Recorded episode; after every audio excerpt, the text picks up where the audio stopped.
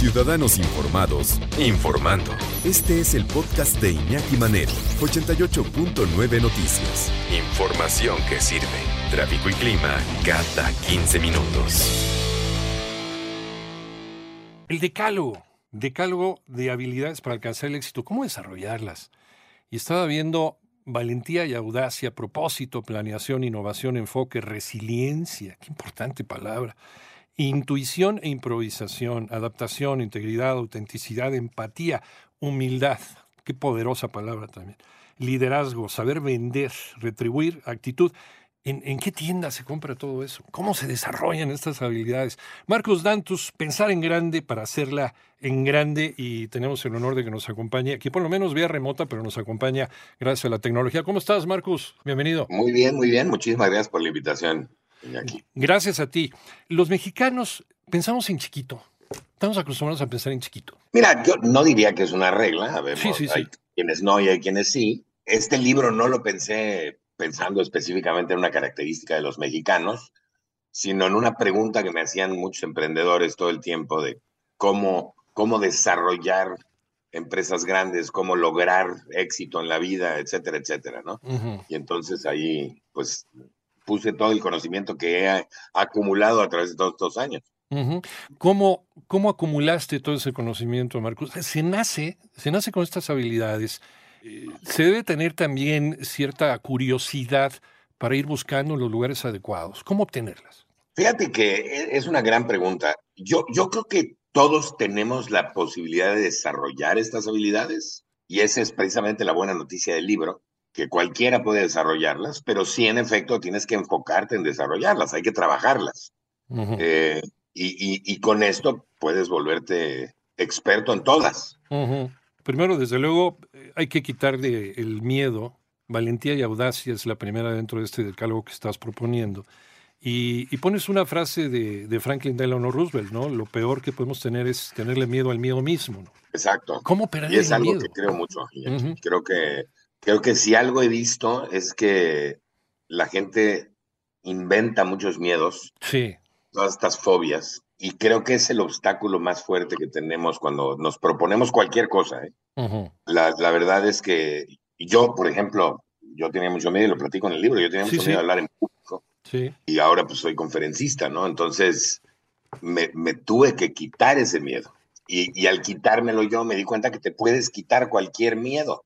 Y de eso se trata, ¿no? Pero, pero el miedo es, sin lugar a dudas, en mi opinión, el primer obstáculo que, nos imponemos nosotros mismos para lograr las cosas.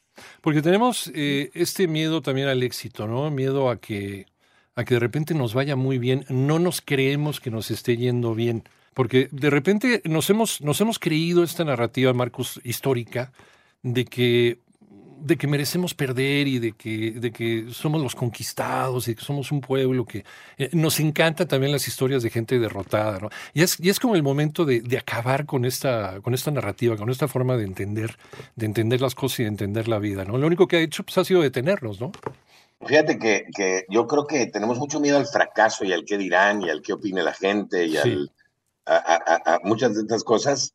Y como sociedad es increíble, Iñaki, lo que toca es muy cierto. Nosotros en México específicamente tenemos una intolerancia al fracaso brutal, pero tenemos una, un, castigo al éxito también. Entonces, si castigas el éxito y no toleras el fracaso, pues tiendes a ser una sociedad mediocre. Y hay que quitarnos eso de medio. Pensar en grande para hacerla en grande, decálogo de habilidades para alcanzar el éxito, es Editorial Planeta. En este decálogo, pensar en grande para hacerla en grande de Marcos. Cada uno, cada uno está muy bien explicado. Eh, y la verdad con un lenguaje muy sencillo y utilizando, fíjense lo que les voy a decir, utilizando ejemplos que todos conocemos, ejemplos de la vida diaria, ejemplos de la cultura pop, de la cual todos vivimos finalmente. Entonces, por ejemplo, vámonos con el capítulo número 6, ¿no? que es la resiliencia. La resiliencia, que a mí, a mí me encanta esta palabra y es tan difícil, tan difícil de adquirir. Y cuenta la historia de Walt Disney. Walt Disney que lo corrieron porque le faltaba imaginación en su primer trabajo, imagínense nada más, ¿no? Y lo que llegó a ser, el mundo, el universo que logró crear, que hasta la fecha sigue pues produciendo ondas de choque en todos nosotros, ¿no? En nuestra cultura. Y por un ejemplo también muy, muy particular, los sobrevivientes de los Andes, este, este terrible accidente de un equipo de rugby en los Andes, terminaron, pues desgraciadamente, alimentándose de sus compañeros muertos, ¿no? Pero tuvieron esta fuerza y este coraje para poder sobrevivir ante la adversidad y, ante todo lo que aparentemente estaba en contra de ellos. Dentro de este decálogo, el que más trabajo, Marcus, te, te costó escribir. Híjole, qué buena pregunta, Iñaki. Yo creo que hubieron, hubieron un par que me costaron trabajo, este, especialmente los últimos, que son más humanos, como, como humildad, empatía, integridad. Creo que, creo que eran los capítulos más difíciles de ejemplificar también de poner ejercicios para desarrollarlos, ¿no? Porque cada capítulo, digo, empieza con, con, un dicho, luego se va, que creo que ilustra un poco el capítulo, luego, luego se va a ejemplos y el capítulo en sí, y luego al final cierra con ejercicios para, para desarrollar las habilidades. Y sí creo que los, los, o sea, integridad, empatía, humildad, actitud fueron los que se me hicieron quizá más difíciles de ilustrar, ¿no?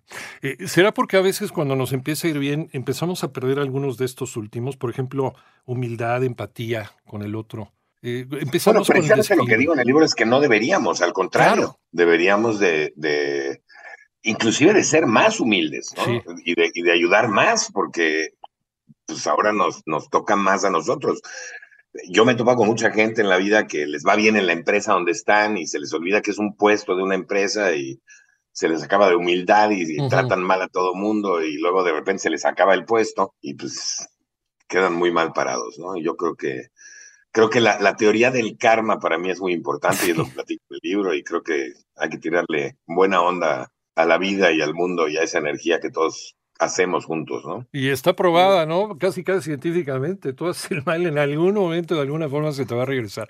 Oye, decían los viejos, decía mi padre y también decía mi abuelo, es que antes en México era más fácil hacer negocios, emprender. ¿Es cierto esto, Marcus? O, simplemente cambian los códigos de comunicación y hay que, hay que buscarle por otro lado? Mira, no, yo, yo te diría que hoy es mucho más fácil emprender que, que, que nunca. Ajá. Eh, hay mucho más dinero para emprender, hay mucho más tecnología, es más fácil hacer una empresa, etcétera, etcétera. Lo que pasa es que también hay más competencia, eh, porque hay muchas más gente emprendiendo y eso obviamente lo hace más complejo. Pero yo te diría que es mucho más fácil emprender. Ahora cualquier persona con una idea sin mucho dinero puede empezar.